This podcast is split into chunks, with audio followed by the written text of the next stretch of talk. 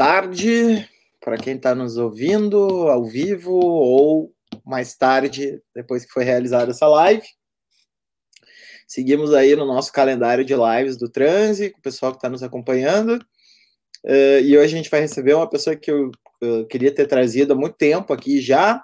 Naquela época eu estava gravando podcasts, era um dos que uh, eu gostaria de ter conversado junto, até o momento que eu dei uma desistida e, e acabei é, parando de fazer os podcasts, mas agora que eu retomei, então, essa ideia de produzir conteúdo audiovisual, uh, o Acauã sempre foi uma pessoa que eu, que eu, que eu quis uh, poder conversar um pouco sobre a nossa situação política uh, e estética, uh, e, enfim, toda essa cultura de redes sociais, como que isso se estabelece, e, e, enfim, é uma pessoa que eu acho que é muito massa, tem umas posições legais, assim, e, portanto, muito bacana estar te recebendo aqui, Acauã.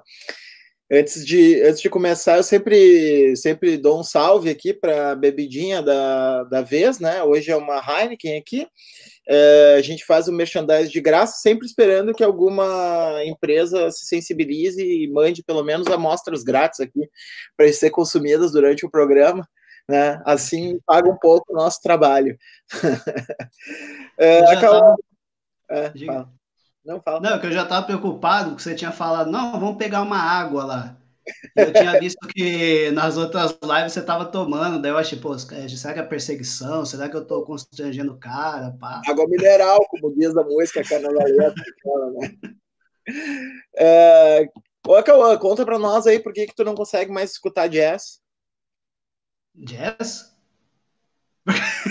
Já tava uma época que teus ouvidos estão cansados de, de ouvir jazz, tu tava saturado e tal. Acho que fez alguma pesquisa, alguma coisa relacionada ah, com isso. Não, acho que é porque tinha uma época que eu tava querendo ouvir só pancadão, só, só brega funk, tipo música de, de espaços abertos, assim, saca? Daí o, o jazz me deu uma saturadinha, assim, mas, mas já voltei, cara. Descobri os discos ótimos, inclusive, esses dias tal eu tava ouvindo a, a, discografia do Ornette Coleman, que eu não conhecia, né? Só conhecia o free jazz ali. E daí eu fui atrás do Ornette Coleman e falei, caralho, velho. Que doideira, não é só aquela fritação do free jazz, tem outras coisas que são absolutamente incríveis lá pra frente. Não, mas já passou. A rebordosa do jazz já passou, tá ligado? É, o, o Derrida até teve um encontro com o Ornette Coleman lá, um, um fã dos dois tentou fazer uma uma um evento ali em que ia ficar um pouco jazz, um pouco desconstrução e tal, mas deu tudo errado. segundo, segundo Excelente consta, ideia, né? É, é, segundo consta, não, não, não funcionou direito. Assim, os dois não gostaram muito do, do, do acontecimento. Mas, enfim. Buenas, eu, eu pensei em conversar aqui hoje é, sobre. A gente conversar um pouco sobre é, digamos assim, política, arte, periferia, como é que essas três coisas interagem, né? Que é um tema que a gente vem debatendo faz tempo. E, e uhum. escolhi como gancho inicial, assim, só para começo de conversa, que, aliás, uh, me dei conta quando escolhi que uh, isso foi algo que, digamos assim, o meu inconsciente me lembrou, né? Porque quando eu escolhi a foto ali do, do Mano Brown no, no, no palanque do Haddad no segundo turno, toda aquela fala que a esquerda precisa uh, voltar a conversar com a periferia e escutar mais o que está acontecendo lá e tal. Uh, eu, quando eu selecionei e tal, eu pensei, bom, isso aqui combina bem com o tipo de papo que a gente vai bater. E daí, agora, ontem eu fui olhar de novo um artigo que tu me enviou, né, para fazer parte de um livro que a gente vai, vai publicar conjuntamente sobre, sobre música, transgressão, contra cultura, e ele, o teu texto justamente começa com a referência a esse discurso do, do Mano Brown, né? Então, como eu já tinha lido o texto, mas tinha me esquecido, provavelmente foi algum mecanismo aí uh, uh, infraconsciente, né, que, que, que atuou no sentido de, de fazer disso o mote inicial da nossa conversa. Mas fala aí como é que tu, como é que tu percebe isso, enfim, né? Bom, é, esse, bom, esse acontecimento, né, do, do Mano Brown ali na, no comício do, do PT e tal, Tava todo mundo ali no vira-voto, não sei o quê, e o Brau já chega com os dois pés na porta, não gosta de clima de festa. eu lembro até que eu tive, enfim, tive a chance de conversar com o Rashid assim, e ele falou, mano, quem teve a ideia de chamar o Brau para participar desse evento? Assim, o cara, os caras realmente não conhecem o maluco, saca? Tipo, vocês estão achando que o cara vai ficar ali naquele naquele clima de celebração de uma coisa que já não fazia mais sentido, né? O Mano Brown chegou lá e mostrou que o negócio tinha morrido já, e é isso. Não era uma, uma, celebração, era tipo um velório. E ele deixa isso muito claro, e hoje em dia a gente percebe que era exatamente isso, né? Mas é, eu acho que esse acontecimento é interessante porque ele serve como uma espécie de marco contemporâneo, é, uma espécie de marco contemporâneo de uma coisa que já é historicamente do rap, assim, digamos assim, é, o rap ele meio que emerge ali no final dos anos 80, aqui no Brasil, né, no caso, no final dos anos 80, começo dos anos 90, toma força tal. É, ele emerge a partir de um, um, certo distanciamento histórico da esquerda histórica tradicional, da atuação da esquerda nas periferias, que naquele momento estavam meio que saindo dali. Então você tem, tipo, a pastoral de base, que estava acabando de sair dali naquele momento, e você estava vendo a emergência das igrejas evangélicas, né, pentecostais, o Estado e o tráfico, ganhando muita força, né? Isso a gente pode ver lá no Cidade de Deus, muito claro esse momento histórico. Então o rap meio que emerge a partir e é, pensando na esquerda institucional também, você tem um movimento que a esquerda começa a, a a mobilizar seus esforços para se institucionalizar, para o pro projeto de governo mesmo, projeto governista. Então, é, o rap meio que surge não de uma aproximação com ideais progressistas da esquerda histórica tal, mas meio de um, afastamento, ainda sendo progressista, né? Mas não do, do, progressismo da esquerda tradicional brasileira. Então você tem meio que, de fato, um caminho que anda em separado, assim, apesar de paralelo em vários momentos, diálogos tal, mas você tem uma, uma tensão desde o início, que é marcada desde o início. Uma, e que daí, na, culturalmente, vai dar no distanciamento da, da dos ideais da MPB para os ideais do rap do hip hop, né? Então, o Caetano Veloso, que é um cara muito sagaz, e desde o início ele, tenta, ele percebe a potência do rap enquanto linguagem, enquanto acontecimento, e tenta se aproximar. Se a gente pega os raps, é, é rap, enfim, os raps do Caetano, é, você percebe que tem uma tensão muito clara. Assim, o diálogo que ele, que ele estabelece é sempre um diálogo de tensão. Então, uhum. um, um, fantástico que é o Haiti, que eu acho maravilhosa aquela música, né? O Haiti dele com o Gil. Que, que ele coloca no primeiro, a primeira música daquele disco Tropicalia 2, que é meio que uma retomada, né? Uma releitura do que foi o tropicalismo, e coloca o rap como a primeira música. Ou seja, o Brasil de hoje passa pelo rap. Ele uhum. tem uma sagacidade, ele e o Gil, né? Tem uma sagacidade muito grande mas você percebe ali que tem um projeto de sujeito mestiço, no rap mestiço, quase pretos, quase brancos, enfim, somos quase pobreza e negritude, branquitude meio que se misturando ali e tal, é, que é bem diferente do rap negro, a afirmação da subjetividade negra, do hip hop mesmo, do Racionais, do Facção, enfim. Então tem um elemento de tensão que está colocado desde o começo e que daí, nesse momento do discurso do Brown, o negócio meio que se explicita, né? Uhum. Estamos, estamos juntos, estamos correndo junto, mas cada um no seu, enfim, lugares diferentes. Sim. É interessante que o, que o, a, a, o Mano Brown, não só na, na obra artística, mas até nas entrevistas mesmo, ele foi uma figura que passou por metamorfoses nesse, nesse período, né? Uh, a gente teve, a gente tem ali aquele início uh, onde as letras são mais explícitas, assim, de crítica social, né? Uh, depois a gente tem ali um, um período uh, no auge do lulismo, digamos assim, que tem aquela capa da Rolling Stone, né? Tem aquelas polêmicas todas. Uh, parda. E aí, é, e aí vai, vai, mudando, né? Assim, a, a, tinha até épocas, eu me lembro assim, Talvez hoje esse debate soe anacrônico, mas uh, me lembro que ali na, na, no período do lulismo tinha essa polêmica, ah, o Racionais se vendeu ou não por aparecer na capa da Rolling, Stones, da Rolling Stone e tal, né?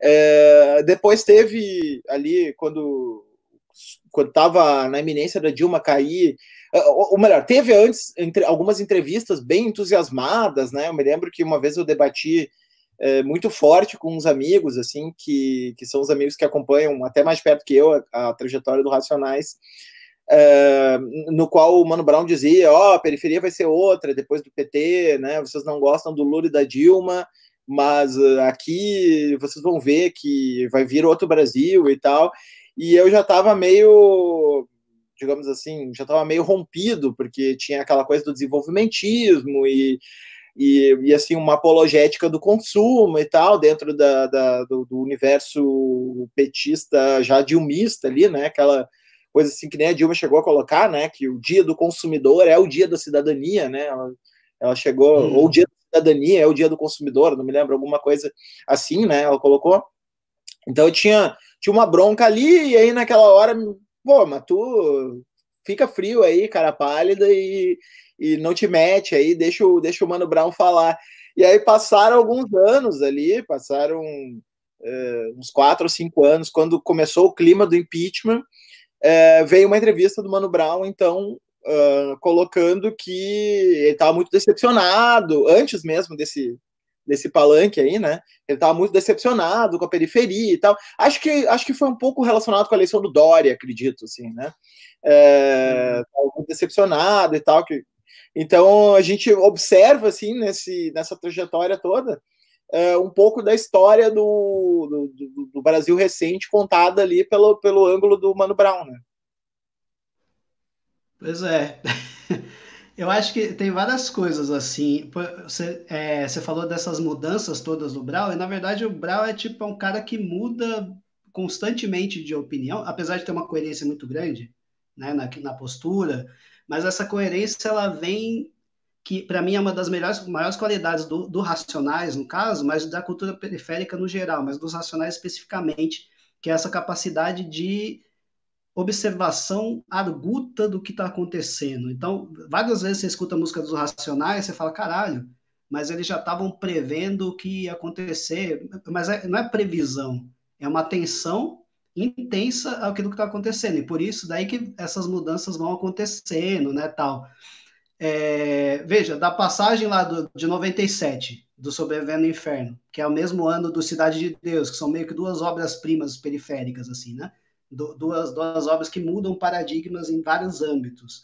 Uhum. De 97, do Sobrevivendo por Nada Como Um Dia Após Outro Dia, você tem uma mudança radical, que é de 2002, né? Você tem uma mudança radical no, no país e na periferia, né? Muitas coisas estavam acontecendo. Então, a melhora que ele está identificando é meio que o sentimento geral que estava acontecendo em boa parte da periferia. Não é que estava, enfim, resolvendo os problemas, tal, mas o, o lulismo representa uma é, transformação radical, inclusive de universo simbólico, imaginário, de padrões de expectativas, né, tal. Ele está percebendo aquilo ali na, naquele momento. E, mas, enfim, tem outras coisas acontecendo que vai meio que matizando o discurso. Uma coisa que os caras não gostam muito de falar o tempo todo, mas você vê em várias entrevistas, por isso que eu vou falar, não estou caguetando ninguém.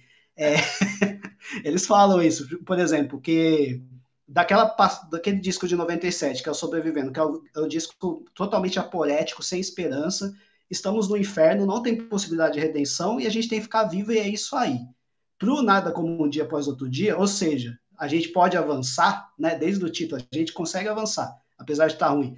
É, uma das coisas que aconteceram é justamente a diminuição de número de mortes na periferia, que foi progressivamente aumentando, né? Assim, naquele é, daquele contexto bárbaro, depois retoma de novo o crescimento, mas você tem um momento de paz, entre aspas, que é, uhum. na verdade é paz, justiça e liberdade porque o que diminui o crescimento do número de mortes ali na periferia é a atuação do PCC, que começa de fato a se articular. Os caras nem gostam muito de falar disso, mas enfim, a gente sabe é, que é isso mesmo. É consenso no, no pessoal da segurança pública de que redução dos homicídios é tá ligado à emergência do PCC, nem é assim, é, é uma informação Pô, polêmica, é, é polêmica, mas não é restrito, né, assim, tipo, mas, mas de fato você você percebe, então, aquele discurso, aquela necessidade que o rap está colocando de, é, de fazer a comunidade ficar viva, porque essa, esse é o projeto dos caras ali naquele momento, e ficar vivo significa é, não só se defender da violência policial, mas parar de se matar. Eu diria que, na verdade, principalmente porque o parar de se matar, a gente consegue se organizar contra a violência policial, enfim, é, é mais difícil, é uma coisa mais de enfrentamento, é, a, a desigualdade de potencial bélico é enorme e tal, enfim. É, mas o, tem algo de sucesso efetivo naquele projeto, naquela necessidade de parar o número de mortes. Então, é, o discurso também vai percebendo isso. Bom, então, agora paramos de se matar. O que, que a gente faz agora? Qual que é? Quais são os caminhos? E, e, o Racionais nunca é muito assim de dizer o que, que a periferia tem que fazer. Sempre que alguém tenta colocar os caras como porta-vozes, não, porta-voz da periferia, os caras sempre dão um passo atrás, não, sou porta-voz de nada. O que a gente faz aqui é criar uma obra que abre espaço de reflexão e onde as perspectivas que já estão colocadas na quebrada, elas são colocadas em questão. É quase como se fosse um projeto brechtiniano, assim, de, de, de observação política pela via da estética, onde as pessoas conseguem pensar os seus processos, as suas subjetividades, a partir daquilo que está acontecendo numa obra que é meio aberta, ela funciona de uma maneira aberta, assim, essencialmente aberta. É, então, eu acho que essa essa disposição do Brau, né, falando do Brau, que tipo de ficar ligado e ficar mudando de posicionamento, tem a ver com essa, quase como o cara tivesse uma antena na cabeça ali que está ligado em tudo que está acontecendo e processa aquilo, enfim, e daí vai se alternando, vai mudando para lá, vai mudando para cá mas ele é um cara que tem uma capacidade de observação muito grande, né, muito intensa do seu entorno. E o Racionais uma capacidade de organização estética disso. Uhum. E esse essa virada, já, já partindo assim para uma, uma coisa mais, mais recente, essa virada uh, do, de, de um entusiasmo uh, com, com o petismo, né, de um entusiasmo com o Lula e a Dilma, Uh, inclusive, eu me lembrei que. Ah, agora eu vou confessar uma coisa: que se tiver uma escola sem partido, eu posso ser preso por causa disso. Eu me lembro, inclusive, que eu passei um vídeo uma vez na, na, na universidade uh, de uma disciplina de ética, a gente estava debatendo essas questões. Uh, do Mano Brown no Roda Viva e tal, falando, falando e em, em, vários momentos ele defendeu o Lula e tal, né? Acho que o pessoal estava esperando uhum. que é, inclusive do mensalão, né? Falou meio que protegeu, protegeu o pessoal dele, sei lá, ele, ele, falou alguma coisa assim. Ele foi muito criticado por causa desse enfoque assim, mais moralista de contra a corrupção e tal. E ele teve um enfoque assim, não, aquilo ali era o, o pessoal dele e tal, ele tinha que ter cuidado da, da, daquilo ali. Não era não, nem. Eu lembro disso. Lembra? É, nem, nem, é, nem era o foco da minha passagem né, da, do, do, do, vídeo, mas eu me lembrei agora disso. E então, digamos assim, um relativo entusiasmo né, pelo projeto, a ponto de assumir o, ali o, uma, uma, postura uh, bem polêmica em prol do, do, Lula, embora também não tão estranha a realidade da periferia, né? Essa coisa de, de ter é. alguém com crime ao redor e tal pode falar sobre isso. Daí para o momento pós-Dória ali, da decepção e tal, como é que tu enxerga esse, esse giro aí? É, eu acho que por mais que todo mundo, eu, você, enfim, acho que boa parte da galera que assiste a gente tem várias críticas ao PT, né? É, a gente sabe que, o, comparação com o que era na, no Collor, Fernando Henrique, o bagulho avançou, mas pelo menos um diálogo com a periferia houve, houve tentativas de articulação. O movimento negro ganhou muito espaço. É claro, tudo bem, a gente pode discutir o que, que é diálogo, o que, que é aparelhamento. Aí, enfim, mas de toda forma, comparando com, com o que tinha, é, mesmo Fernando Henrique já melhorou, mas assim, o PT para a periferia, os anos petistas ali representam um, um, avanço em vários âmbitos, assim, né? E, e eu acho que a, as falas do Brau são sempre muito cuidadosas. Os, o cara já está com o olho no peixe e outro no gato. Então, é, se ele começa a perceber, por exemplo, o caráter regressivo que a postura política vai to tomando ali na, na comunidade, ele começa, ó, vamos prestar atenção aqui, tal, cuidado, vamos por aqui, tal, presta atenção. É isso mesmo? Bolsonaro, tem, tem certeza? Ou tem certeza que esse tacar o foda-se é o caminho? porque o cara ele tá ligado assim, né, nesses movimentos, no que está acontecendo, tal. Mas eu acho que pelo que você, pelo que você falou, acho que tem dois pontos. Tem uma tem uma insatisfação crescente com a dimensão da política institucional, né, que é uma insatisfação de toda, não só da periferia, mas do Brasil, e 2013 é meio isso, né? 2003, para mim, parece que aquilo que a periferia sabia há um tempo ganha as ruas, porque o cerco policial é rompido, então se torna uma insurgência maior, tá? Mas a galera da periferia já sabia que a nova república era uma farsa, que tinha ruído e tal. É, lembrei que você estava discutindo na, na live anterior. É, e, e, tem essa, então tem essa percepção dessa insatisfação desses rumos que a política está tomando, que é uma satisfação de ordem geral, mas tem também uma insatisfação com os rumos que a consciência da própria periferia está tomando. E aí em vários âmbitos, né? Tipo, político, né? Que o Brau tem uma entrevista recente que ele fala que a periferia virou de direita, que também causou uma polêmica, né? Direita não, pragmática, não sei o quê. É... Vamos falar e daí... Oi? Vamos, continua, vamos falar depois sobre isso. Tá. E, e, vamos, vamos. E daí, é, essa, essa guinada conservadora, ou pragmática, enfim, conservadora, da periferia, se, se apresenta em vários âmbitos, né? Tanto no, na atuação das neopentecostais, que cada vez ganha mais terreno, mas também na culturalmente, porque eu acho que um grande marco cultural da periferia recente é a a passagem do rap como trilha sonora do gueto, né, como era definida ali pela galera, para o funk como trilha sonora do gueto. Uhum. Você tem uma mudança é, radical de princípios de organização formal, estética e cultural, que não necessariamente, eu não sei se dá para falar assim, funk é conservador, com todas as letras, ou pelo menos sem, sem tensão, mas dá para dizer que você tem uma perda de um, de um pensamento emancipatório para voltar também naquilo que você estava discutindo na, na live e tal, que é uma perda de potencial emancipatório, que não é aquele potencial emancipatório da MPB da década de 70, ligado a uma esquerda universitária ali e tal, mas é o uhum. pensamento emancipatório do hip hop, que foi forjado na periferia. Você tem uma ruptura com isso, a tal ponto que, apesar de conseguir continuar sendo feito rap de qualidade e tal, parece que houve uma desarticulação mesmo. A quebrada é mais funk do que rap hoje em termos de trilha sonora, de produção, daquilo que mobiliza os afetos tal. É, e tudo isso, eu, eu, acho que o, o Brau vai percebendo e vai rolando um desencantamento. E ao mesmo tempo que um desencantamento, como a força do Racionais é justamente a força de articulação do pensamento radical daqueles sujeitos com a, o pensamento da coletividade, é uma tentativa também de, tá, beleza, mas como que a gente continua dialogando? O que, que a gente tem que continuar fazendo para continuar conversando com essa galera? Então tá sempre nesse, porque a força do rap nunca é só individual, é sempre pensado na, a partir da coletividade. Sim, sim. É interessante. Uh, antes da, gente voltar para essa coisa rap funk, que eu acho que é fundamental, uh, o sertanejo tem algum papel aí, ou, ou tu acha que o funk é, é mesmo o que domina?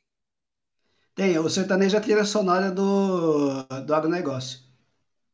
É a coisa mais conservadora Sim. Eu, particularmente, acho que é a coisa, uh, o tipo de som mais conservador que a gente tem hoje em termos ideológicos e em termos formais.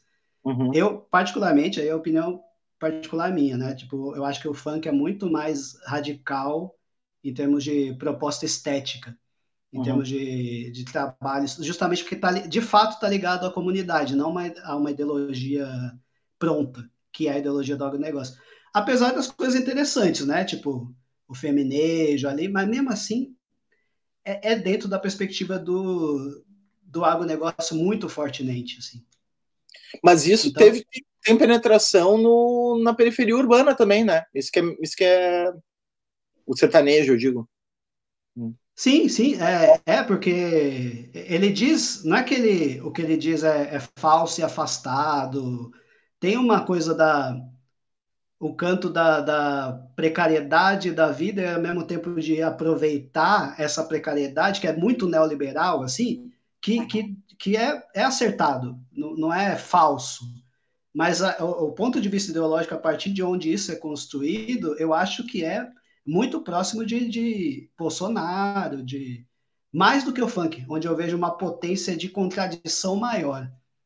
É, não sei, a contradição do, dos corpos negros com as letras conservadoras, enfim, mas é mais potente. O Brasil tem essa coisa de hibridizar o que parece impossível de ser hibridizado, né? E para mim sempre teve uma sempre teve uma certa tensão uh, entre de, da, da, música popular, não a música popular de, de cartilha, a música popular é que o povo escuta, né? Entre de um lado o funk que tem essa dimensão mais corporal, visceral, né? E ao mesmo tempo um tanto quanto experimental do ponto de vista sonoro, né? Por exemplo, eles ficam uh, acelerando a batida cada vez mais, né? Então tem um, tem um certo princípio formal ali interessante de, de, de, movimentar o, a música, e do outro lado o sertanejo, que tem essa coisa de é, muito tendencialmente machista, né, reforçando estereótipos de gênero, é, afinado com agronegócio, né, esse imaginário agroboy aí do, do, do interior, e, e, e, do ponto de vista musical, extremamente pobre, né, reproduzindo é, digamos assim, fórmulas do, do, pop, assim, de uma maneira banal, assim. Então eu sempre achei que eram coisas que se chocavam, como se existisse uma polarização é, mas daí agora os caras montam uns funk que são meio sertanejos, uns sertanejos que são meio funk, né? Isso que é muito louco. Mistura né? porra. É, é, isso aí. Sabe que é, é, é, eu acho que é meio isso mesmo que, que eu que eu penso também, o sertanejo, esse sertanejo universitário, né, que é um termo até meio esquisito, mas enfim, esse sertanejo ele é regressivo na forma e no conteúdo, digamos assim, ele é formalmente conservador e em conteúdo também é conservador. Então, é difícil imaginar que dali vai surgir um, sei lá, um Tonico Tinoco, alguma coisa original naquela linguagem, enfim, que ganhe uma projeção. Agora, essa junção do funk entre conteúdo, hora conservador, hora mais avançado, e, e, e esse experimentalismo formal, pô, os caras cri, criam batidas originais, tipo, a, a, o que vem do, dessa coisa do. Essa passagem do, da música eletrônica para o funk é, é fantástica, assim essa entrada dessa síncope. E, e é um gênero que fica se renovando o tempo todo e está plenamente adequado às novas tecnologias essas possibilidades de inovação, que não são, a princípio, nem conservadoras, nem reacionárias, nem progressistas, mas são, enfim, históricas, daí você tem a possibilidade de, de emergir, sei lá, futuramente um cartola do funk, o Nelson Cavaquinho do funk, porque você pega as contradições do samba, historicamente, são muito parecidas. A uhum. marchinha uhum. é isso, tipo, ela é o conteúdo conservador, mas aquela forma paródica que parodia a marcha militar é fantástica. O negócio é uhum. é fantástico. O carnaval é isso. Então uhum. eu vejo uma potência muito maior aí do que nesse gênero engessado que é o, o sertanejo. Sim. E tem uma coisa, eu tô lendo agora o, o o Som e o Sentido, e tô completamente fascinado por esse livro, assim. É... é sabe quando tu tá. É meu crush, Visnich é meu crush, cara. É mesmo? Legal. eu, eu tava lendo outras coisas e tal, e daí eu me enjoei, você chega de ler sobre isso, tal, tava lendo sobre tecnologia, plataforma, essas coisas do futuro. Me enjoei, vou pegar um livro sobre música. E aí peguei esse livro do, do Visnik, estou muito impressionado assim com a qualidade do, do livro, assim, é tá dando uma, um giro na minha mente, assim, gigantesco. E uma das coisas que ele fala é da volta da música modal, né? Que, que seria uma música baseada no pulso, no ritmo, né? E, e o funk tem um pouco isso, né? Essa, essa, esse escape do tem o lance de acelerar que é que, que dá para dá para discutir né mas ele tem um, um, um, pulso na música o ritmo ele parece que é mais importante do que próprio do que a melodia ou a, ou a harmonia ah. né? Então ele, ele tem essa esse futuro ancestral, digamos assim, essa coisa meio paradoxal, né, de que lá na frente tu reencontra o que ficou recalcado pela modernidade, né? E isso eu acho que é, isso eu vejo no funk com uma, uma potência para além da potência, digamos assim, relacionada com corpo, sexualidade e tal, uma potência formal do ponto de vista musical, né? Que eu não vejo nada no sertanejo, né? Eu, não, eu, eu, sertanejo eu vejo simplesmente uma repetição do que a indústria musical quer vender. Uhum. E, e, é interessante, Moisés, esse lance da, da potência da, do, do ritmo, né? Porque, bom, tudo que é muito novo choca os, os nossos princípios de avaliação, né? Então, no princípio, por ser, no começo, ser muito tosco, inclusive, né? Ser bem tosco no sentido de, de uma simplicidade, né? Do, é, a, a, o olhar crítico tende a ver aquilo como uma espécie de regressão, empobrecimento tal, e daí a gente é, tende a analisar a, a redução das letras né, como uma perda. Tipo, Bumbum Tantan, por exemplo. Né? Bumbum uhum. Tantan, não sei o que. Lembra desse? Já tá velho, né? Mas enfim.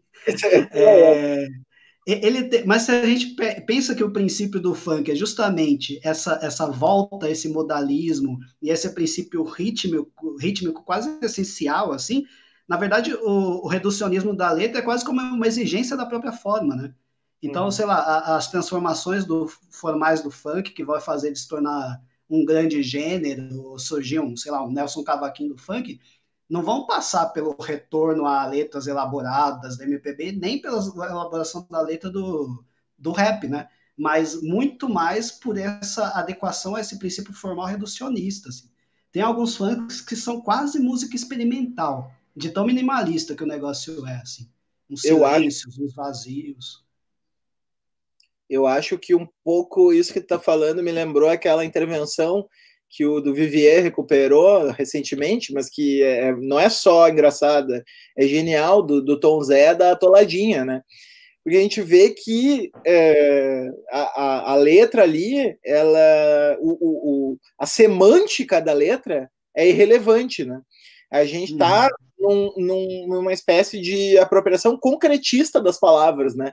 Em que elas valem pela sua superfície rítmica, né? Então, tô ficando atoladinha, tô ficando. É. Ela, ela, ela a, as sílabas elas operam como batida, né? Como pulso né? na música, né? Então, é, enquanto falava, eu me lembrei bastante dessa passagem do, do Tom Zé no Jô, aquela famosa, né? Em que ele fala da, da atoladinha, que para mim remete um pouco desse uso da linguagem que tá falando muito diferente na relação entre letra e música, tal como tinha sido estabelecido pela MPB, por exemplo. Real. O Tom Zé, pô, o Tom Zé entende das coisas, né, velho? O cara, ele percebe ali que o caminho de compreensão daquela linguagem não é o mesmo. Inclusive, ele faz, tem quase como uma, uma crítica ali, né? Porque ele remete, ó, você tem que voltar para o momento que o catolicismo regulou as alturas da, da escala, você tem que voltar para o microtonalismo, então é uma herança que é pré-iluminista, pré... É, é, enfim, é, é, uma base popular pré, que foge desse modelo de organização que ele próprio, Tom Zé, estava participando, né? Apesar de que o pensamento de vanguarda do Tom Zé e de outros ali já tentam sair desse, dessa caixinha de dessa caixinha de força, assim, tal. É, mas, enfim, ele, ele tem essa capacidade de reconhecer o, o potencial que é, é, interessante mesmo essa entrevista, cara, porque ao mesmo tempo que o, ele tá ele não tá tirando onda, ele tá falando muito sério, mas ele sabe que para quem que ele tá falando e que se ele colocar um tom professoral no negócio não vai pegar. Uhum. A galera vai achar, então ele vem com aquele tom meio humorístico, assim, tal, é. mas o negócio que ele fala é muito preciso, inclusive, inclusive conceitualmente, né? É, plurissemiótico, microtonal, refrão microtonal plurissemiótico, o negócio. É. Ele cria uma categoria que, mano, é, descreve o bagulho mesmo, é, é quente. sim, sim. Eu vou colocar aqui a pergunta do Mauro aqui para a gente conversar. É possível que o funk, que não tem esse papel do homem comedor, da mulher gostosa, objetificada, seja de algum tipo de reação na linha bolsonarista, a desilusão progressista simbolizada no rap? Pergunta boa do caralho. vou tomar um copo aí para responder essa. pergunta boa do Mauro, velho. É... Peraí, é, eu não sei, eu não diria que uma reação bolsonarista, mas tem, tem um elemento legal assim nessa na pergunta que é tipo, por que que o, o rap isso é uma hipótese minha, né? Por que, que o rap meio que sai da linha de frente do imaginário emancipa é, periférico, né? Como a, a, a, trilha sonora da periferia e tal. Tem algo de promessa não cumprida Assim como o lulismo tem algo de promessa, você tinha, é isso, você tem um ideal emancipatório de promessas de emancipação. Ó, a gente vai seguir por aqui, vai, vai, e com isso a gente vai seguir vivo. E o rap é muito é, ostensivo, né, na sua... É, uhum. não, não, é autoritário, porque é, é, dialogado, mas é tipo, ó, pá, se você for por aqui, você vai morrer. Se você for por aqui, você fica vivo. Então vem por aqui, senão você deixa de ser um preto tipo, ah, vira um neguinho traidor e tal. Então ele é bem taxativo taxativo é o termo. A partir do momento que essas promessas de emancipação não acontecem, então o rap ele se fortalece, se fortalece enquanto linguagem e se fortalece enquanto programa, enquanto institucionalização, o rap se profissionaliza. Enquanto isso acontece e a periferia continua morrendo, e daí os números de, de mortes retornam, tem alguma coisa ali de promessa não cumprida, que não foi realizada. Que não é culpa do rap, evidentemente, mas é culpa da dinâmica social que o rap não, não consegue resolver. Teria que ter uma revolução, efetivamente, inclusive com fim de prisões, etc. A partir desse momento que essas promessas não se cumprem, então você tem, de fato, um, um... Então vamos tentar o outro lado, o conservadorismo. Então vamos para o funk, que o funk não está falando para eu que eu tenho que me portar, tal, fazer tal coisa. O funk tá falando para eu, eu curtir, é dedo no cu e gritaria. Então, é, de fato, é, você tem uma, eu não diria uma guinada bolsonarista, mas de fato essa passagem se explica sim por uma impossibilidade de realização dos ideais emancipatórios. Concordo totalmente com, com o Mauro. Uhum. É, uh, eu estava tava pensando aqui do Vou botar aqui também a fala do João Pedro, que MC Livinho é mestre na recriação, tanto em ritmo quanto na harmonia, melodia, etc. Um outro, um outro assunto que eu queria, que eu queria trazer, que está relacionado com a pergunta do Mauro, é, é essa, essa tendência mais literalista que foi se colocando, uh, sobretudo nos movimentos sociais, digamos assim, na esquerda. Uh, digamos assim, organizada em movimentos sociais, um, de analisar os fenômenos uh, artísticos, né, pelo significado direto que eles, que eles representam, né, que é uma coisa que a gente tocou bastante na live passada, mas que eu queria, uh, oh, entrou um monte de mensagem aqui instantâneo, uh, que eu queria trabalhar contigo, que é a polêmica toda do politicamente correto, né, uhum.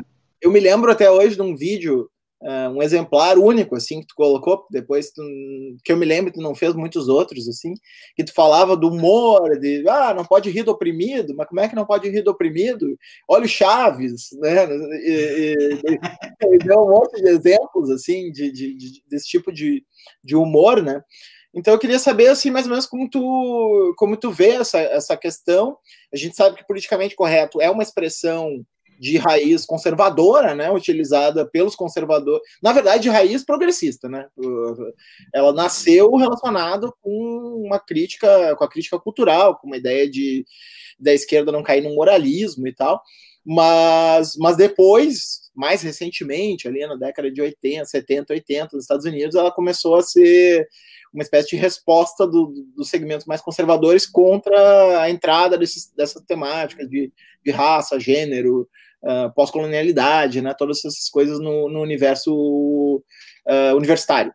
Então, uh, eu queria saber assim, como é que tu vê. Tu falaste da. A gente falou aqui da, da, das letras do funk, a gente falou das letras do sertanejo universitário, tu falaste das marchinhas de carnaval também, né? São todos temas que, que percorrem essa questão aí. Uhum. É, primeiro, a, a, questão da literalidade, eu tava, tava pensando nisso mesmo né, quando você falou da live e tal, que ela é uma, tem a ver com o fenômeno histórico do, do tempo que a gente está vivendo, que é da crise da representação, que vocês tocaram no, na live passada, né? A crise da representação é política e é cultural também. E a partir do momento que você tem essa crise dessa ideia de representação, fim de mediações, é, imediatamente entra a questão, tá? Então vamos ser imediatamente representados. Eu quero a literalidade da coisa. E daí você tem traços positivos nisso e traços negativos. É, por exemplo, o, o, rap mesmo, esse negócio de é nós por nós, vagabundo, ninguém vai nos representar, esse é um traço é, ultra positivo, né? De emancipação tal. Vamos pensar em formas de ser, porque afinal de contas a gente faz música aqui e tal, desde sempre o Cartola, que é um gênio, morre de fome e a produtora fica rico. Então, é, a gente precisa, de fato, criar formas de ser, sermos representados. Mas esse dado da crise da representação e, portanto, dessa é, recepção que se baseia na literalidade, ela é uma coisa que hoje em dia ela atravessa a direita e a esquerda, né? Na verdade, é um, é um dado do nosso, da nossa época, né? Tipo, lembrei que a Natália, na live passada, falou do Chico, que o Chico Buarque foi cancelado porque fez uma música é, da perspectiva de um cara que, que trai a mulher, né? Uma coisa mais ou menos assim e tal. Então a esquerda cancela. E outras coisas que a esquerda cancela por conta dessa aproximação, né? Entre a voz do sujeito. Enfim, a ideia de autonomia foi para o ralo. Mas a direita também faz isso, né? É, é, se retroalimenta. Eu lembro lá da polêmica do Wagner Schwartz, que foi acusado de pedofilia porque tinha uma obra que uma criança tocou ele, ele estava nu e tal.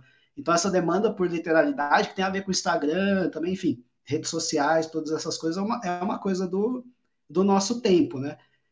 E daí o, o lance do politicamente correto, tipo, para mim é para a esquerda e para a arte, para a dimensão mais crítica da arte, é quase que um assassinato, assim, porque assassinato cultural é assassinato político, porque se tem uma coisa que a arte faz e que e torna ela fantástica, relevante, é essa capacidade de romper com padrões de expectativas, romper com a ideologia, inclusive do próprio autor, porque ela trabalha a partir da linguagem, não necessariamente da ideologia do sujeito. Então, muitas vezes a obra traz a ideologia do próprio cara e, e abre fissuras no universo de quem está lendo, de quem está escrevendo.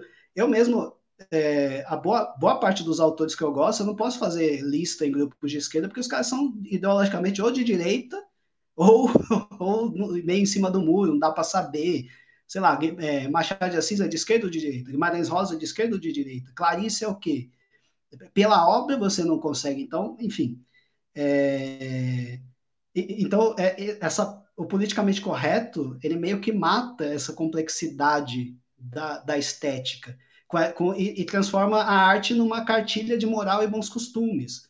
É, ah, você tem que fazer assim, tem que dar por ali, tem que representar de tal maneira. Ontem mesmo eu ouvi uma música mais horrorosa, assim, eu não, eu não vou citar o artista aqui, porque ela está no começo da carreira, inclusive, mas assim, de um olhar paternalista para a pobreza, assim, que é muito pior do que gente humilde, por exemplo, sabe? Ah, o pobre é, é cheiroso, é só bonzinho, peida flores. É quase que o. é o oposto do que o Racionais fazia, tá ligado? Que, tipo, que na capítulo 4, versículo 3, por exemplo, coloca o, o, cara, o ladrão, o cara que vai lá e vai matar o trabalhador por 50 reais para comprar cocaína, e o trabalhador que quer matar esse ladrão porque, enfim, está matando a, a, comunidade. São perspectivas inconciliáveis e de um grau de complexidade absurdo. O, o que o politicamente correto faz é, ao invés de lidar com essa complexidade, com pessoas que estão se matando e, portanto, você precisa lidar com isso, o que ele faz é fechar os olhos ah, não vamos falar do problema, vamos falar que todo mundo é lindo e cheiroso, acabou.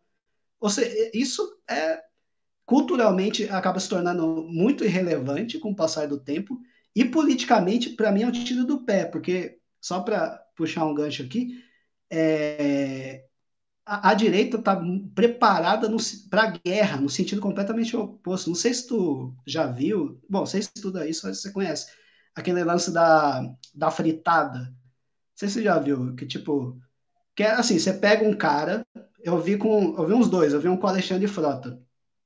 Você pega um cara e leva ele para um, um palco de humor, de humor. E daí os caras começam a malhar o maluco, assim, malhar, tipo, sei lá, mas num jeito que é quase como uma sessão de tortura. Então, sei lá, se você tem um filho que tem algum problema de deficiência, é isso que eles vão zoar. É isso que eles vão ficar lá. Pá, pá. É, é escroto, é escroto. E daí, qual que, é a, qual que é a sacada? Tipo, você aguentar lá e responder à altura. Enfim, é, o, é a tática do troll que tu estuda, né? Tipo, ou seja, não estou dizendo que a esquerda tem que fazer isso, pelo amor de Deus, não é isso.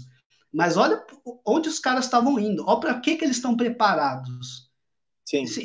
Imagina se você chega nesse contexto com uma cartilha politicamente correta, ah, faz a, a, o, o, dispositivo do politicamente correto, que é moralista, ele não funciona, não dá conta disso, que é um outro mecanismo que é feito para destruir o mecanismo politicamente correto e destrói. E daí Sim. os caras, os caras vencem. Tem até uma coisa que eu estava pensando enquanto estava falando, que é o fato de que essa nova direita, ela não é nova direita no sentido de novas ideias, né? Nova direita no sentido de que ela ocupa uma, com estratégias diferentes o, o espaço público, né? E essa estratégia troll é, é uma das principais. Ela essa nova direita, inclusive, ela acusa muito frequentemente a, a esquerda de ser snowflake, né? Floquinho de neve, né? É, expressão do, do Clube da Luta, né? Como se qualquer coisa. Ela joga um pouco com essa questão do ultraje, né?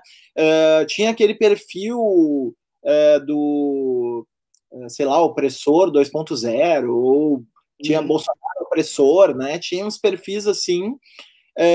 que, bom, o que, que a gente vai dizer se a gente fica preso nesse código literalista e moralista em relação a um perfil opressor? Quer dizer, opressor, tu é um opressor, né? Assim, é. É, é a gente fica preso numa tautologia, né? A gente, se a gente não consegue entender que eles estão jogando num nível metalinguístico ou performativo, em que estão jogando com as palavras de uma maneira irônica, né? E, e, e com isso conseguindo driblar os mecanismos civilizatórios mesmo, que o politicamente correto coloca, mas que, enfim, como todo limite civilizatório não é infalível, a gente fica, a gente cai numa armadilha, né? E a gente fica com isso uh, repetindo esse mesmo jogo que, que beneficia eles, né?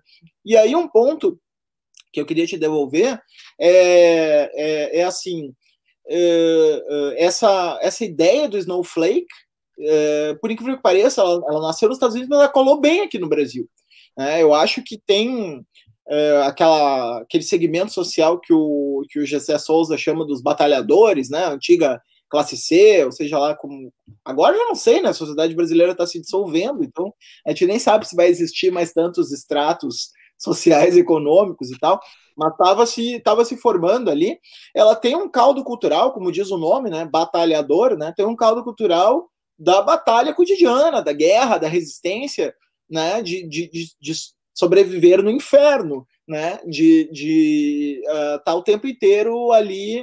Uh, cada dia é um dia uh, difícil que vai ser enfrentado, mas tem uma ética do trabalho duro para sobreviver, né? E vai estudar em EAD ou em faculdade particular de noite, né? E, e enfim, sobreviver ali com, com a graninha que, que ela consegue tirar. Então, uh, nessa galera encaixa esse discurso da, do Snowflake, né? Encaixa esse discurso. Uhum. Olha aí, esse pessoal tá na universidade pública e ainda tá reclamando, né? De que é, se sente ultrajado quando é ofendido, enquanto tu aí tá acordando 5 horas da manhã para vender verduras na feira, né?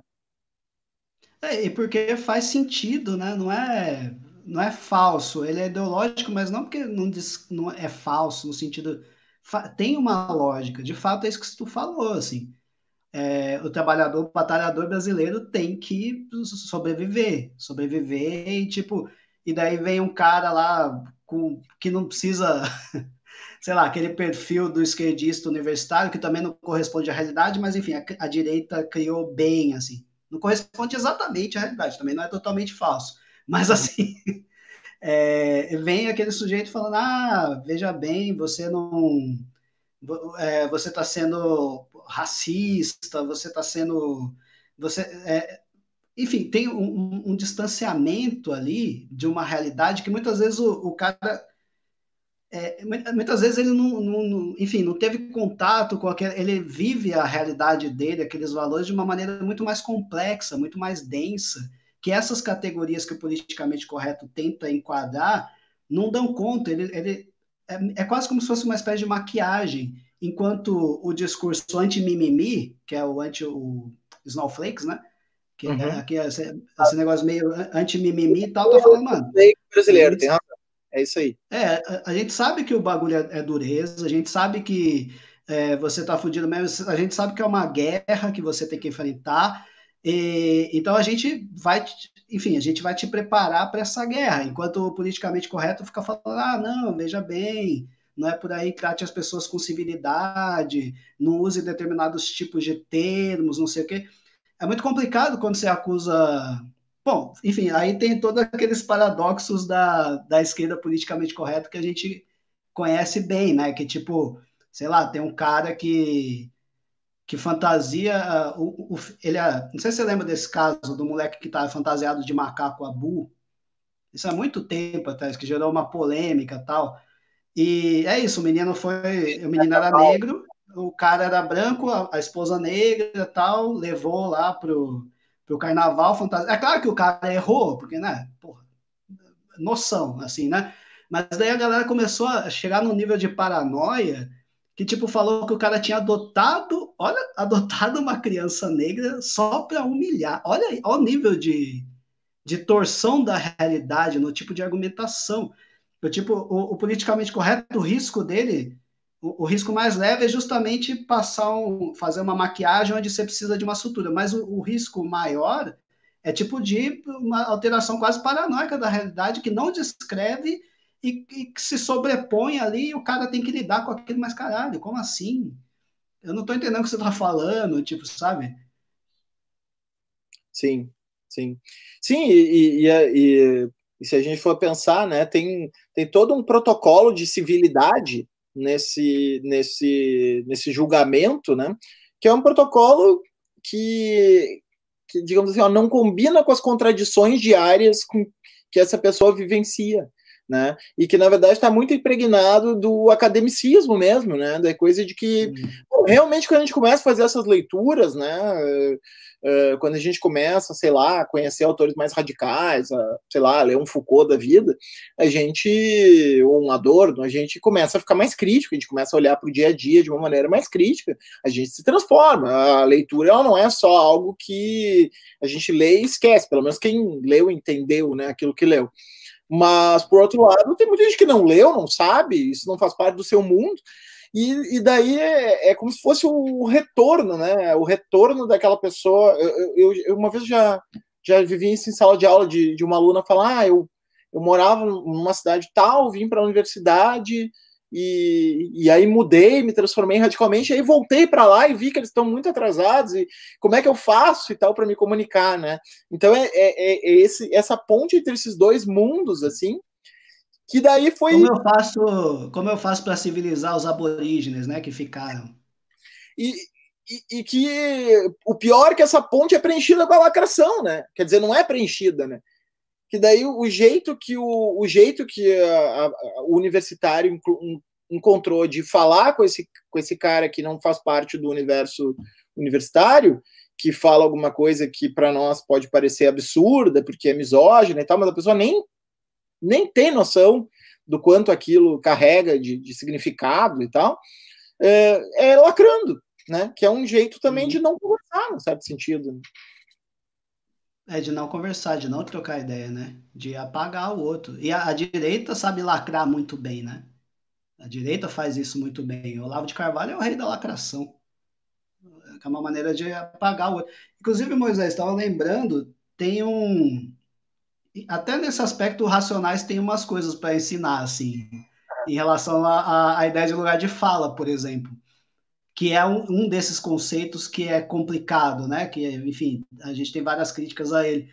Mas o. Porque, assim, no, começo de. Da, essa ideia do lugar de fala, a ideia positiva do lugar de fala, tem a ver com isso de. Bom, acabou a representação, vocês não falam mais pela gente, porque quando vocês dizem que fala pela gente, na verdade vocês estão falando por vocês mesmos e a gente está só fornecendo matéria-prima, então acabou com isso. É nós por nós vagabundo. Esse é o lugar de fala. Tipo, isso é tomar do que é nosso por direito, aquilo que a gente produz tal. Só que daí tem um, tem um lance que é interessante. Uh, tem uma passagem no Racionais, no começo da carreira, dos primeiros discos, o Holocausto Urbano, Holocausto Urbano e o Escolha Seu Caminho, que eles têm, eles estão numa postura que é mais, com todas as aspas, lacradora, digamos assim mas o cara, é, o narrador, no caso, ele assume uma perspectiva de um sujeito autoritário, que ele é da periferia, mas ele fala com a periferia de uma posição de superioridade. E com quem está fora de, da periferia também, porque ele sabe o que acontece ali e tal, mas ele também chega na quebrada e fala: então, você é um negro limitado, é, a, gente, a gente leu, a gente estudou. Ele chega com essa postura arrogante, que é a postura do. uma postura essencialista, né? Nós somos os verdadeiros negros, nós somos os verdadeiros periféricos e vamos ensinar para vocês. Só que rapidamente, assim, a partir do terceiro disco, os caras mudam a chave, porque eles percebem esse essencialismo e daí eles constroem uma obra onde a perspectiva dos integrantes do grupo é só mais uma e muitas vezes ela é questionada. Então tem várias passagens que o Ed, é, o Ed Rock fala uma coisa e o Brau contesta, o Ice Blue fala uma coisa, o Ed Rock contesta. E, e, a, e as perspectivas ficam abertas. Então, deixa de ter essa percepção essencialista do lugar de fala como algo pré-existente e passa a ter a percepção do lugar de fala enquanto processo histórico a ser construído. Nós não somos essencialmente negros e periféricos, a gente precisa criar politicamente esse lugar. Aí sim, a ideia de lugar de fala faz sentido e é potente. Agora, se for para reafirmar uma condição essencialista que acaba se transformando em posição de superioridade, você parte fazendo a crítica da representação, mas acaba elegendo novos representantes que vão ser os verdadeiros negros, as verdadeiras mulheres, os verdadeiros gays tal. O que o Racionais faz é o contrário. É tipo abrir o discurso. Ó, se não for todo mundo junto, se não for o, o negro que é mais claro, o pardo, se não for o palmiteiro, se não for todo mundo junto, não é ninguém. Tipo, por mais que se tenha críticas, se perceba os problemas disso, tipo, a gente está junto independente de qualquer coisa. É o oposto da lacração. É tipo uma lição de humildade, assim. Uhum, uhum. É, antes de. Eu ia ler os comentários aqui, mas antes de ler o comentário, eu só queria discutir contigo uma, uma, uma última questão, que é o fato de que uh, tu, tu mencionou 2013, né? E 2013 é, é inequivocamente um momento de crise de representação, né? A gente pode até, a gente pode até dizer que 2013 elegeu o Bolsonaro, embora quem estivesse na uhum. rua lá não estivesse desejando o Bolsonaro, muito antes pelo contrário, né? Tava desejando algo que é diametralmente oposto ao que o Bolsonaro significa, mas ele foi a única força política que conseguiu capturar esse, essa dimensão antissistêmica uh, que percorria as demandas de 2013, né? E uma das questões centrais de 2013 foi o não me representa, o declínio da representação, a falência do establishment e assim por diante. Uh, mas, paradoxalmente, na base social da esquerda, uh, a gente tem um, talvez o principal debate, uh, ou um dos principais debates, eu diria que é o principal, mas talvez eu possa estar exagerando. É um debate sobre representação, né? É um debate sobre quem pode me representar, né?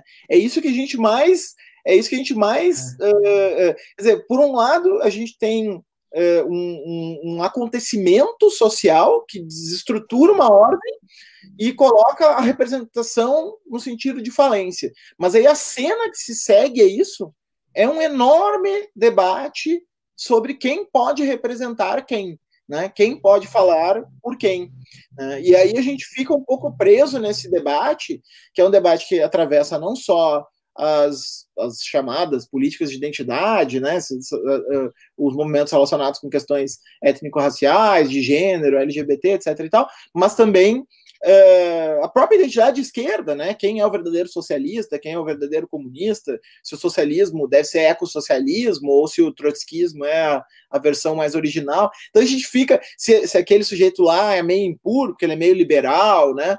A gente, a gente fica uh, assim é, nos perguntando todo o tempo quem deve nos representar, né? Quem é a. Claro, a gente sabe que fora o Lula, né, que é perfeito e, e, e, é, imune a críticas, né? É, todo mundo, todo o resto é, é, é, problematizado, né? Não, é que Lula é mulher negra periférica, pô. Não dá pra. Nem, não dá, não. Lula ninguém se. Mas é, é real. E tem a ver com isso, com o politicamente correto, né? De definir uma pureza, um lugar puro. Mas eu ia falar justamente disso mesmo, do Lula. O Lula, como você falou, né, que 2013 representa essa pluralização e essa implosão de significados que, em certo sentido, o Bolsonaro representa, né? Uma implosão de significados, não só significados institucionais, políticos, enfim, é, é, é, a figura do caos, o caos em benefício próprio, o caos miliciano, mas o caos, em certo sentido. Ah, e, enquanto isso, o projeto institucional da esquerda é Lula. É um nome, é, é a identidade, que não é nem um sujeito, é uma ideia, né? Não sei se você viu o, o Twitter do João Willis falando Lula é uma ideia, aceita, aceita que dói menos. Porra, tá bom, velho. É quase como a negação mesmo desses impulsos que são impulsos insurgentes, né? Tipo, que não necessariamente é progressista ou conservador, mas essa ideia de que queremos uma outra sociedade, que é um impulso legítimo, porque essa fracassou e está nos levando para o fim do mundo, agora literalmente. A gente quer outra coisa, e tudo que você tem a oferecer é, é o nome de um, um pacto que já ruiu, que todo mundo percebeu que de novo. Não é nem o Lula reformulado, é o Lula com o mesmo Armani de sempre, enfim. realmente é, é, tem algo regressivo mesmo nisso, né? Que não vai funcionar, não tem como dar certo. Uhum. Pode até ganhar a eleição, mas dar certo, assim, muito difícil imaginar que consiga, né? Sim, sim. Eu vou ler uns comentários aqui para a gente ir comentando os comentários. É... Isso aconteceu quando a classe média passou a consumir o rap. Li o Sonho Sentido, também pirei no livro. Hoje a classe média sustenta o rap financeiramente. Verdade. Teve uma live, um presídio com pico de 15 mil pessoas esses dias. O mais longo foi sobre trance. Caralho, que da hora. que massa isso, velho. Onde foi, será? Que presídio? Onde será que foi? Eu não sei. Fala aí, Zé. Até tinha convidado o Zé para entrar ah, na que live. Que massa, velho. Isso é, isso é incrível mesmo. Em seis anos dando aula na periferia, tem uma coisa que aprendi, funk e igreja evangélica são as centrais na formação de personalidade dos alunos. Perfeito. Funk evangélico não tem, né? Ainda. Funk evangélico tem, pô. Eu tem? sou a pipa voada. Nunca, Pior que tem. Nunca subestime a geleia geral brasileira, né? geleia geral brasileira é invencível, né? Tudo será misturado, né? Tudo será feijoada. Né? O devir é. feijoada é. no Brasil não, não perdoa nada. Né? Não perdoa nada, velho. Música gospel, mano. Os caras são o rei de fazer versão de tudo que existe no mundo, né? Tem, não tem tempo ruim, não. Eu acho que só não tem ainda música de terreiro gospel. Isso eu nunca ouvi, mas se alguém souber aí, me fala. O funk é algo recente, digo da última década. Aí o pessoal começou o diálogo entre eles. Ô, galera, inclui nós aí, mano. 2005, o funk já era amplamente ouvido, que dia seja o começo do proibidão. Uhum. Acho que até antes mesmo, né? O funk era ouvido é, no Rio, pelo menos. Substituição do rap pelo funk comercial, manifestação interessante, como o Brown propôs, está se tornando direita, preocupante. Eu não acho que o funk seja necessariamente de direita, né? Acho que dá para discutir isso aí. A Raquel Moreira e a Mariana fazem também uma, uma contraleitura disso aí, né? Recomendo o trabalho delas. Mariana Veder. Porque tem um funk mais raiz, que é mais crítico, que nada se parece com esse funk comercial atualmente. E o funk é daquelas palavras que, quando foram trazidas para o Brasil, foram reescritas, né? Tipo, o que a gente chama de nerd é geek, né? O que a gente chama de é, outdoor é billboard, né? E o funk, ele, ele quando a gente fala de funk no exterior, eles pensam no, é, no funk dos anos 70, né? E, e é, né? coisa, né? É, é, é, bem louco isso aí, né? Que é, o, a base do nosso funk é o Miami Bass, né? Que é, que é, bem, que é uma coisa bem diferente do, do funk norte-americano. Né?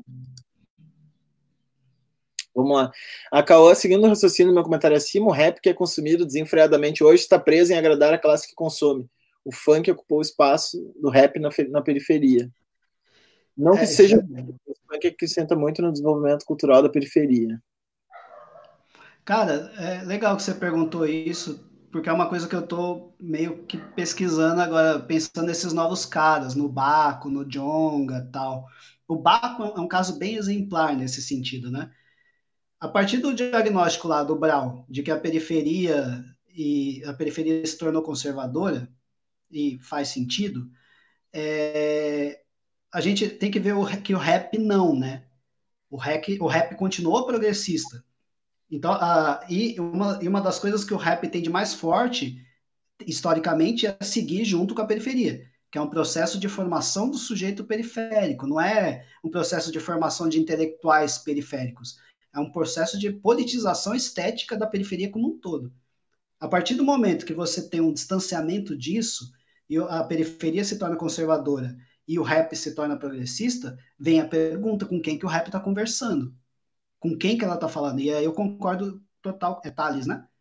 Uhum. É, é, enfim, concordo total com, com o Thales, que em muito sentido ela está, de fato, conversando com é, a esquerda progressista ou com o liberal progressista, enfim, muitas vezes mais do que com a quebrada.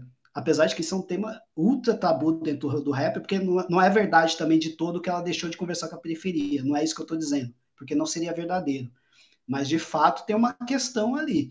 A partir do momento em que o rap começa a dar mais vozes para mulheres, e que é isso que tem que fazer mesmo, é, e a periferia começa a se fechar ainda mais, com quem que está conversando e como é que fica esse processo, essa dimensão de construção de um é, potencial emancipatório periférico? O rap muda de sentido. E uhum. aí tem que ver como é que sobrevive a isso, enfim. Deixa eu intercalar uma pergunta aqui. Tu acha que esse, essa pegada meio afrofuturista que está rolando no Elza Soares e Baco Exu e tal, tem, tem um pouco dessa pegada afrofuturista, tem condições de, de viralizar, assim? Porque me parece que puxa um pouco para o lado mais acadêmico e tal, isso, assim, né? Não, eu não sei, eu não sei se tu vê que se isso tem uma aderência, uma aderência social, assim, para além de quem já está familiarizado com, com esse universo de referências, assim. Tu acha que... A Elza, eu acho... Ah, desculpa. Não, não, palavra. Não, é a Elza eu acho que é mais restrito mesmo. É, apesar de que eu acho que a, a Mulher do Fim do Mundo é a coisa mais incrível que aconteceu em termos de estética nos últimos tempos. É o disco, assim, do Brasil dos últimos tempos. Sim. É, porque, mas essa linguagem dessa galera de São Paulo, né, o Kiko Dinucci, Rômulo Frois, é, enfim, a galera que está em torno do projeto da Elza, o Metá Metá, ela de fato ela é mais restrita. É, circuito SESC, tem, enfim, tem vários elementos ali que é difícil pensar em isso, apesar de ter ganhado Grammy e tal, é difícil pensar em uma adesão popular. É, o Baco eu já sinto diferente, porque o Baco ele pega a, a, coisa do rap, pega um público do rap e amplia. Por exemplo, era muito difícil ver mulheres em rap, porque é um ambiente muito misógino e tal. E no show do Baco tem muita mulher, tem muita mulher. Então ele dialoga bem, só que é isso, é que progressivamente é, me parece que ele vai migrando para um para esse ambiente mais indie, né? Uhum. O, o, rap é, é uma linguagem. É, a linguagem dele vai se tornando mais indie, é um rap mais indie e tal, que perde alguma coisa daquela proximidade com a quebrada mesmo. Uhum. Então, tu acha que nesse momento condições para uma quebrada indie eh, são remotas? Graças a Deus, né? que, que já te ouça. aí. Na, na área de quebrada. Imagina os Hermanos da Quebrada. Ah, é, não, melhor não, melhor ah, não. Eu falei, deu um reviravolta. Mil vezes funk. Eu, eu, eu cometo esse, esse atentado ao bom gosto. Creio que. Los Hermanos, eu também gosto. Eu gosto, cara, eu acho bom. Principalmente o último eu também, álbum. Também acho. Meu preferido. Creio que essa camada social dos batalhadores responde de modos menos intimistas questão de mimimi que os setores médios mesmo da esquerda. Acho que foi um pouco isso que a gente trabalhou, né? Lacração de direita é o refutei, é verdade, né? É, Olá, isso. refutador, no, né? Exatamente. Refutado! Refutado. Marx refutado, né? Daí tu vai olhar. Marx refutado em cinco minutos. A lacra... Ó, o Zé voltou aí. A lacração sob isolamento também tá ótima. Maluco trabalhando seis dias por semana, entregando coisas para centenas de pessoas, tomando crítica para fumar um crivo na praça domingo por quem tá em home office. Boa, hein? É. Presídio foi no Sarandi, no Paraná. No Paraná, o, o trance, caralho, velho. Será que eu acho isso ainda? No Paraná, os caras. No Paraná, os caras aprendem mesmo, os caras que gostam de trance, né, meu? O, momento, o, momento, atual do Paraná é, pô, se, se, tu gosta desse tipo de coisa aí, deve ir preso. É por isso que teve tanta gente. Os caras levaram os caras das rave direto para o presídio, né? Considerando Cara, eu, sou, eu sou, sou muito ignorante na cena eletrônica, velho. Isso é um. Realmente, para mim, é uma, um gap assim, na formação. Não manjo nada, nada. É, eu tive minha fase eletrônica, ultimamente não tenho mais frequentado. Tinha virado um troço muito de playboyzada quando eu larguei de mão, então talvez até, talvez até é, nem seja assim uma coisa tão hostil dentro do meio bolsonarista a música eletrônica tem, tem que ver dá, dá para fazer eu vou fazer uma live com uma, uma amiga que que uh, foi da cultura clubber e, e pesquisa cultura pop e tal e de repente eu vou fazer essa pergunta para ela semana que vem aí o pessoal que nos acompanha vai acompanhando a pergunta da live então, era Moisés fala aí.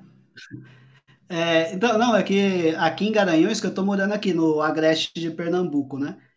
E aqui tem uma cena eletrônica forte, cara. É Achei mesmo? muito louco isso, assim, no interior da E a galera daqui, não tem nada a ver com o público hipster da capital. A galera daqui mesmo, roots mesmo. É, é bem interessante, assim. E tu não, não Aliás, foi um lá... salve pra galera de Garanhuns, viu? Queria deixar. Não foi lá experimentar as rave ainda? Não fui, mano, não fui. Essa não tive coragem ainda não. É massa, é massa. é. A pergunta era: prefere Blaze ou Aura Vortex? Sei lá, velho, não sei nem o que, que é isso, Zé. Não, ele tá falando da pergunta da live lá do presídio. Ah, porra, velho. Que eu nem sei o que, é isso também, que doido. Eu não sei, velho, porra. Tem aquela página do Facebook, gostava mais do Baco quando ele era baiano.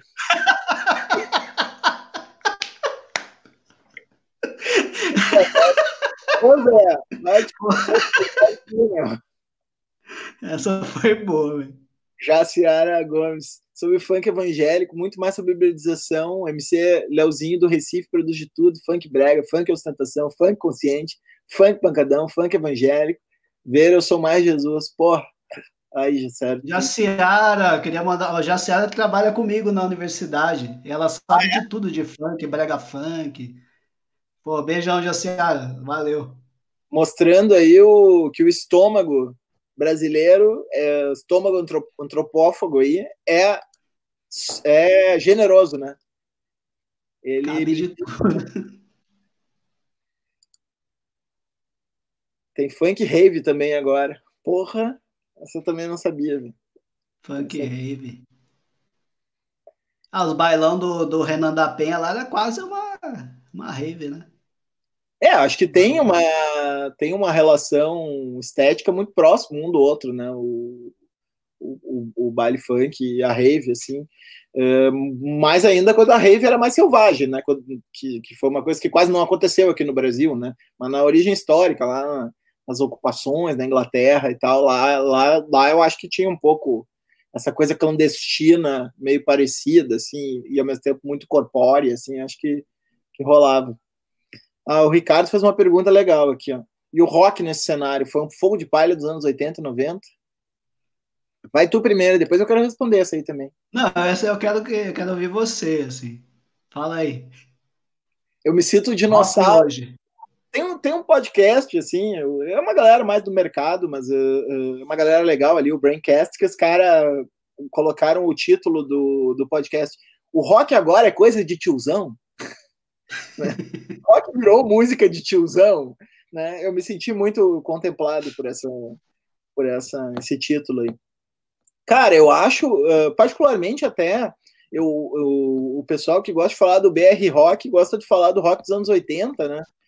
E, e aí pega aquele arco ali, Barão Vermelho, Legião, RPM, é, pessoal do punk todo, né? De fala e Cara, eu, eu nem acho essa fase a mais interessante para mim do, do rock brasileiro. Eu gosto mais do rock dos anos 70 ali, do Mutante, Secos e Molhados, uh, Apocalipse. Eu acho que é, essa, essas bandas aí do, do rock psicodélico eu acho bem mais legais do que do que essa pegada aí dos anos 80 e 90, que era bastante chupada do punk, do pós-punk uh, britânico, né? Uh, bastante chupada de Smiths, Joy Division, The Cure.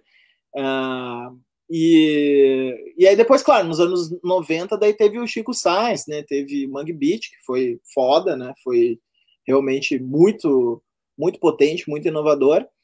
Uh, mas eu não acho que o, que o rock tenha morrido, só que o rock virou minha turma, né? O indie hipster aí, classe média. É, fala fala para nós aí, é, realmente perdeu assim o potencial anti-establishment. Eu acho que de, de, produzir um movimento assim contracultural forte, eu acho que ele perdeu o fôlego mesmo. Mas eu gosto de bandas assim, vou te recomendar, caso tu não conheça, né? Uh, Super Cordas, né? Bulgarins. Uh, ah, é, vou, tô, tô falando mais pro Ricardo, não sei também se te interessa, né? Mas assim, de, de bandas de agora, né? O Yahamil fez um segundo disco que eu achei muito bom.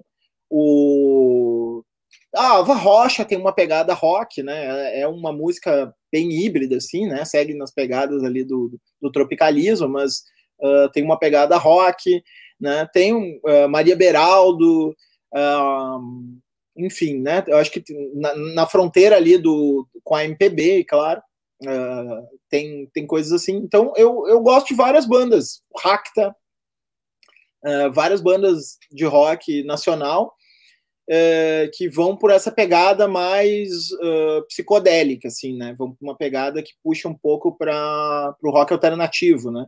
Eu acho que aí, agora assim, aquela coisa mais rock and roll, pop rock, assim, tipo, sei lá, Titãs e Capital Inicial, isso aí acabou, né? Isso aí morreu e essa galera toda mostrou que o meu mal-estar que eu tinha com eles, né? Porque eu sou filho de Nirvana, então filho de Nirvana rejeita tudo que vem dos anos 80, assim. Depois eu repensei várias coisas e tal, mas no início eu simplesmente jogava tudo fora.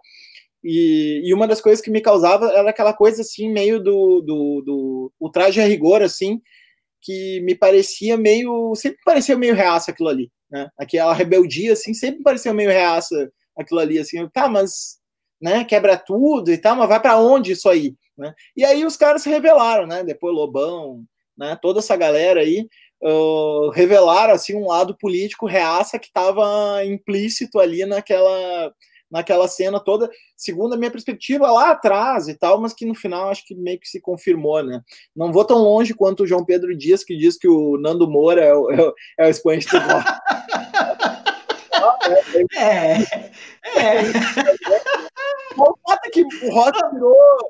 O rock se, se, dividiu entre uma galera meio, tipo eu, assim, indie blazer, uh, classe média aí, né?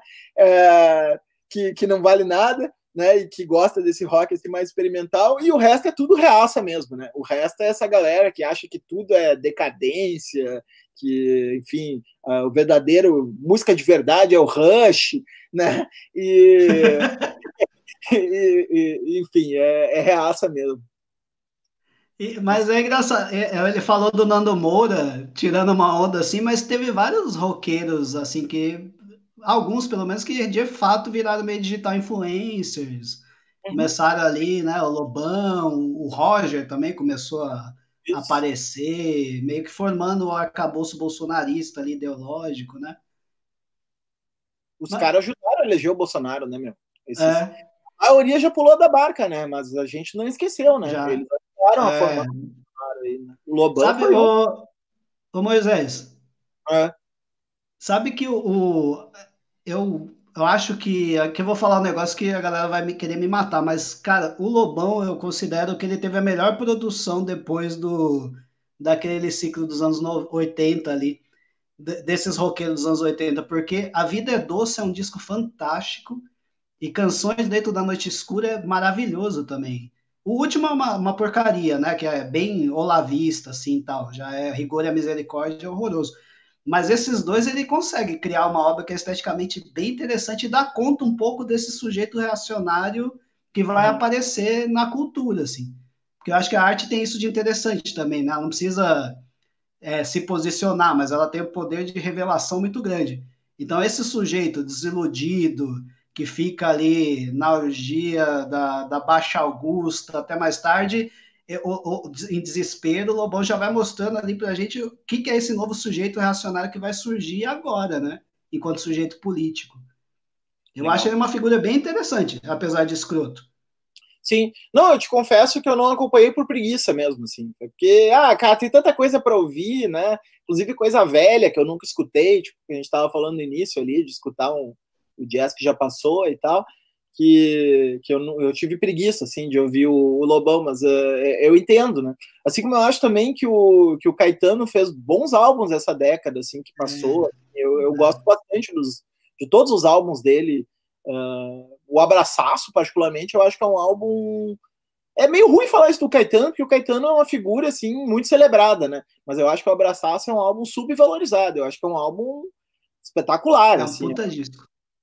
É, Também eu acho, acho. que é um álbum que vale a pena. O, o Cidadão Estigado é uma banda que eu gosto muito também. Cidadão Chegada é foda mesmo. Foda mesmo. Região metropolitana de Porto Alegre, a rave bem popular e lota sempre até hoje. Na época da última guerra, várias execuções foram indo e voltando e nas próprias raves. Como assim, cara? A última guerra, acho que deve ser a guerra do, do tráfico que rolou aqui em Porto Alegre. Ah, Porto Alegre teve disputas territoriais e tal, entrou uma gangue nova na uma facção nova. Não era, é- nem era facção, né? Porque a gente costuma falar de facção porque essas coisas nascem nos presídios, né?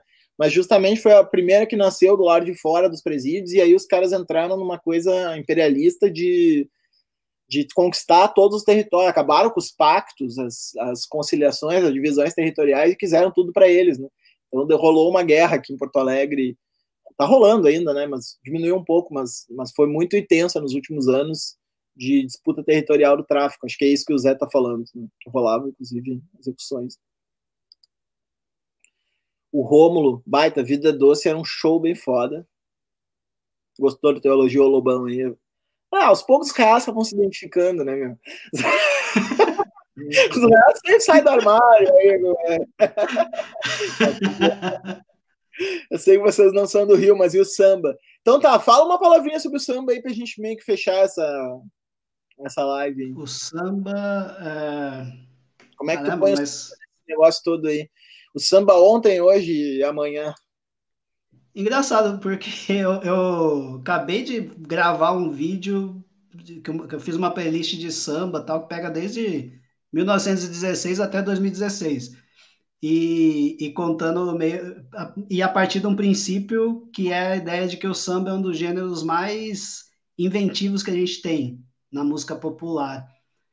É, justamente porque ele consegue estar bem vinculado a uma determinada comunidade, tá? Uma comunidade entre real e imaginária, mas eu, eu sempre projeto uma ideia de comunidade.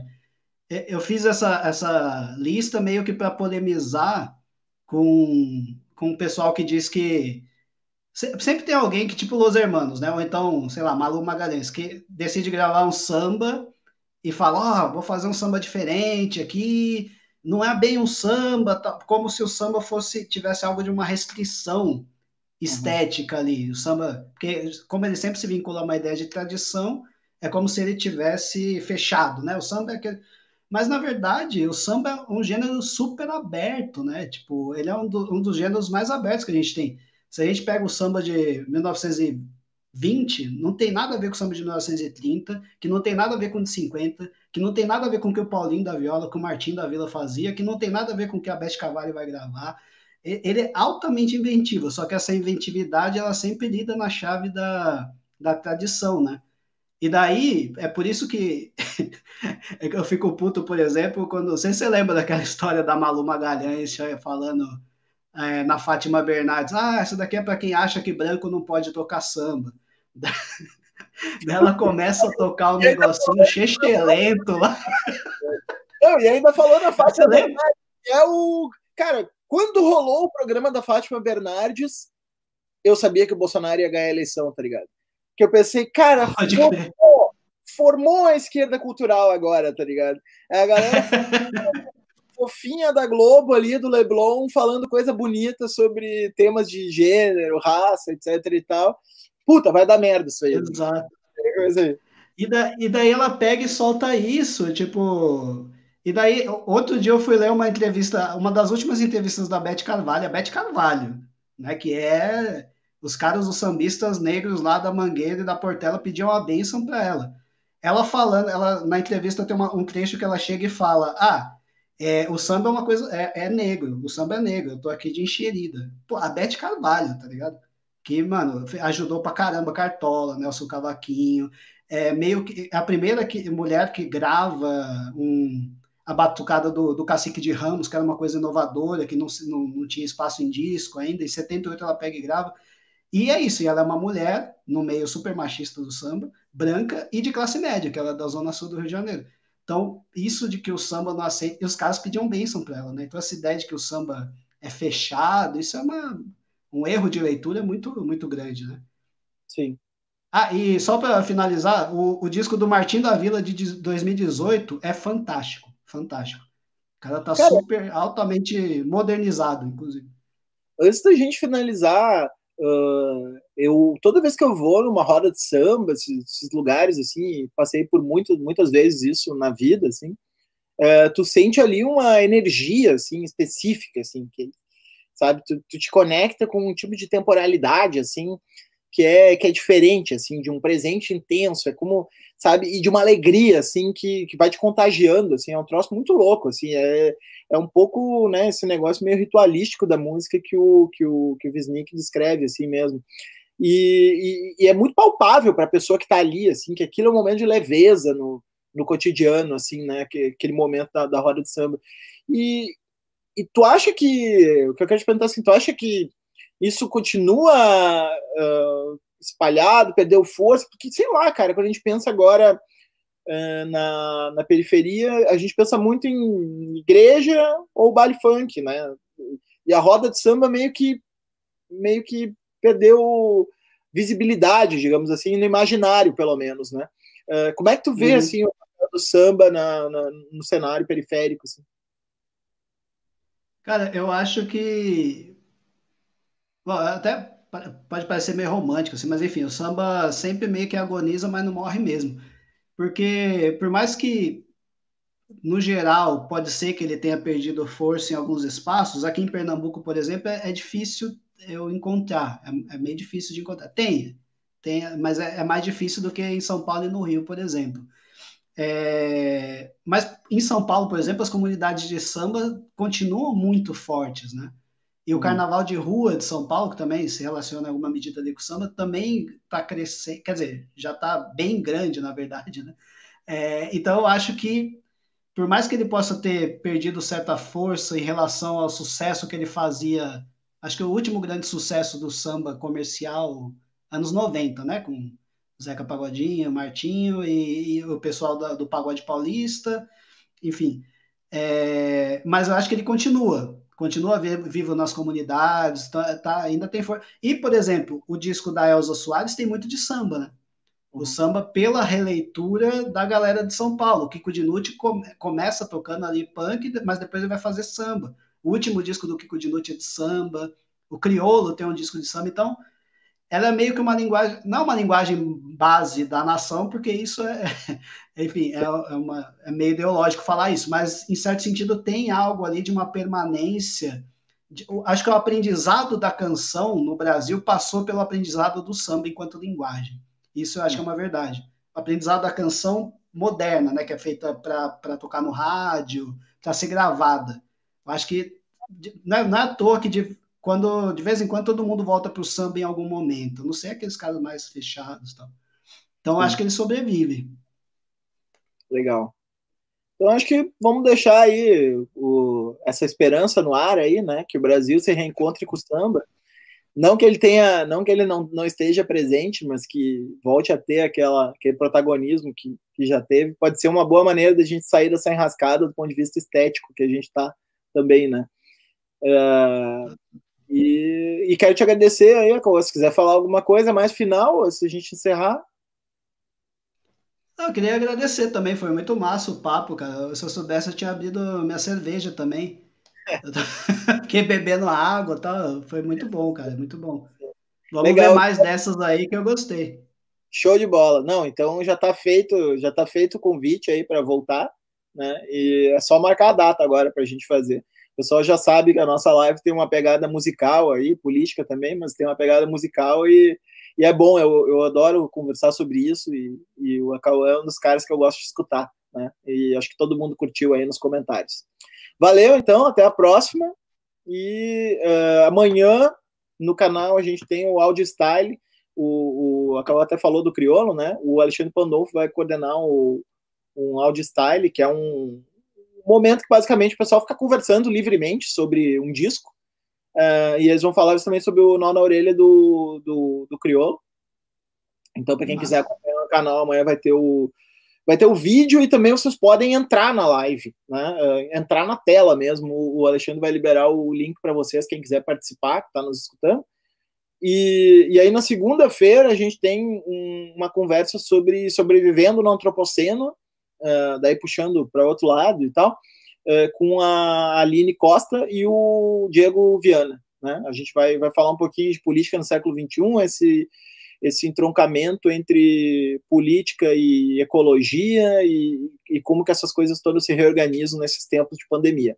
Então é isso, obrigado aí, todo mundo que puder. Tá trabalhando, hein, filho? Oi? Tá trabalhando, hein? Estamos trabalhando, né? Estamos trabalhando, né? Estamos tentando, tentando fazer algumas coisas aí para mexer nesse negócio. Valeu, até a próxima, gente. Valeu,